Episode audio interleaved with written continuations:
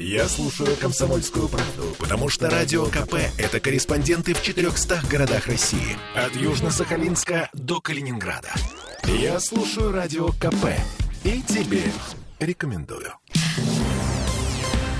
А, свежие цифры теперь. Заболеваемость в целом э, по стране пошла в рост. Снова пошла в рост. Петербург вернулся на второе место в России. За сутки 36,5 тысяч новых случаев. Это э, в стране в целом. В Петербурге 2913 заболевших. Что касается смертности, то мы снова бьем рекорды. 1123 человека в целом по России, 74 в Петербурге. И на этом фоне карантинные меры опять ужесточаются. Власти Ленобласти постановили закрыть крупные торговые центры на нерабочие дни. В них могут работать только аптеки и продовольственные продовольственные магазины. Фудкорты только на вынос. Вся остальная торговля запрещена вообще. И вот еще одно важное обстоятельство. Отели в Ленобласти с 30 октября смогут принимать постояльцев только с антиковидными документами. Ну, то есть QR-коды, ПЦР-тесты или экспресс-тесты при заселении. Ну, я напомню, на первую неделю ноября в областных отелях и турбазах sold out. Тотальный sold out. Теперь вопрос. А как получить QR-код, если, например, тебя нет на госуслугах? Но вот так получилось. Крайне актуальный вопрос, потому что таких людей в нашем городе сотни тысяч. В первую очередь пенсионеры, а во вторую те люди, которые предпочитают иметь как можно меньше общего с государством.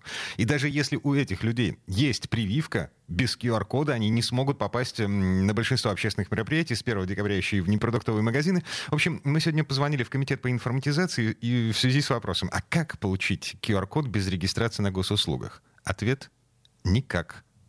Нужно заводить аккаунт. По-любому принципе, те, кто ну, не могут по каким-то причинам оформить э, ну, дистанционно, да, из дома, потому что, в принципе-то, э, даже можно не выходя из дома и оформить эту учетную запись и подтвердить, да, это, как правило, э, пенсионеры, например. Uh-huh. И пенсионеры, они сейчас находятся вообще в такой, ну, это уязвимая такая группа, потому что отправлять э, людей 60 плюс э, в место скопления как бы, людей, э, МФЦ это место, где много людей. Угу. Ну, в такой эпидемиологической ситуации это просто, ну, негуманно, мягко говоря.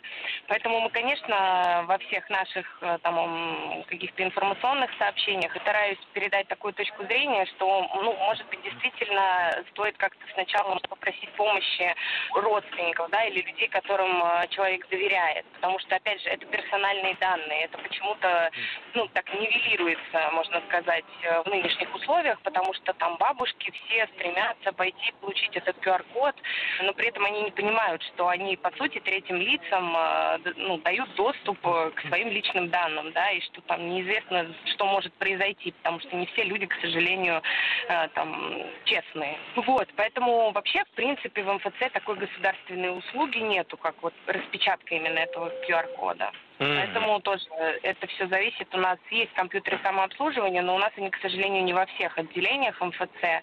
И это тоже накладывает определенные как бы, ну, сложности. Mm-hmm. То есть я правильно понимаю, что в МФЦ, если мы все-таки про них говорим, а, можно только прийти, сесть за этот компьютер, попросить помощи сотрудника, чтобы он показал, куда что нажимать, и самостоятельно его себе как-то скачать, распечатать этот QR-код. Правильно? То есть такой порядок действий на данный момент? Ну, в принципе, да. То есть ну, можно обратиться в окно, то есть приходишь, говоришь, вот я хочу оформить ЕСИУ, это единая вот эта система идентификации, аутентификации. Uh-huh. Вам помогают э, сделать именно, ну, подтвердить, да, потому что есть простая запись, где вы не подтверждаете свои персональные данные, а есть вот уже, ну, подтвержденная, она так и называется. Ну, на самом деле можно прийти это сделать э, там в любом банке. Я думаю, что в банках, которые там достаточно большой список, там и Сбербанк, и, по-моему, и ВТБ, э, и там через онлайн-банк Тинькофф это точно можно можно сделать. Ну, у нас в релизах есть там, по-моему, порядка 10, а то и более банков. Uh-huh. И, соответственно, там тоже сотрудники знают, как это делать, и они могут помочь. Практически в каждом банке есть компьютер тоже, ну, в зале. К вам может подойти сотрудник и помочь это сделать. Но, опять же, вот доверяете вы сотруднику или нет? Потому uh-huh. что у сотрудника по факту, ну, остается... Ну, понятно, что как бы нужно проследить, да, но если этот вопрос спустить на самотек, да, ну, может случиться не очень хорошая какая-то ситуация.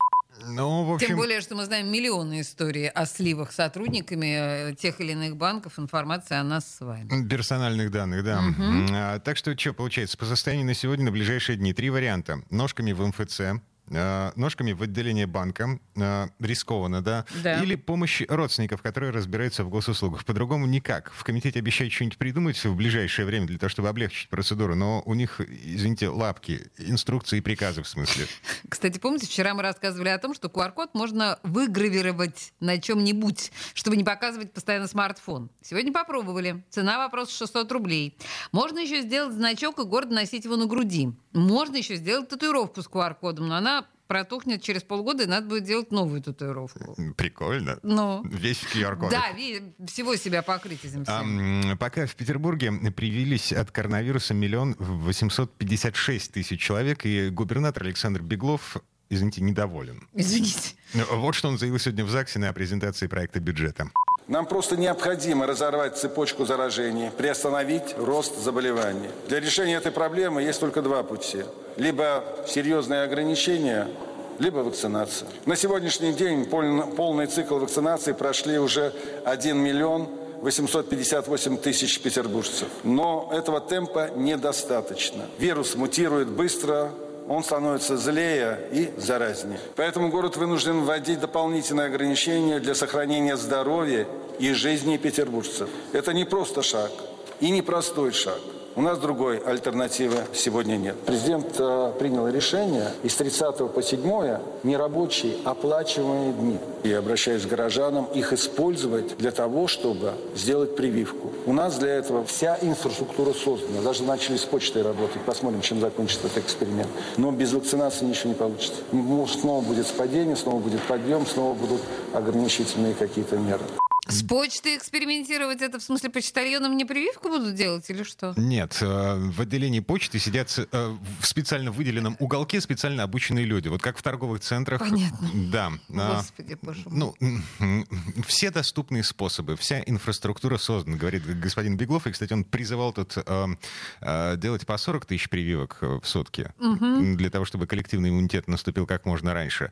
Мы тут посчитали, что при нынешних темпах вакцинации к августу следующего года у нас будет коллективный иммунитет. Ну да, но за Но это если вре- по по 40 при- тысяч прививок... Если по 40 тысяч прививок, а плюс мы понимаем, что каждый месяц появляются новые штаммы, появляются вот эти вот... А плюс еще нужно же ревакцинировать предыдущих, у которых закончился срок э, прививки. Ну, ты понимаешь? Ну, насчет новых штаммов ты, конечно, загнула, потому что официально прививки действуют против э, всего того, что... Но хуже, и каждый новый штамм все более и более сопротивляемый прививкам. Ладно, это совсем отдельный разговор. А Так Ладно. или иначе, нас с вами призывается одуматься, включить голову и сделать прививки. Время есть. Темы дня.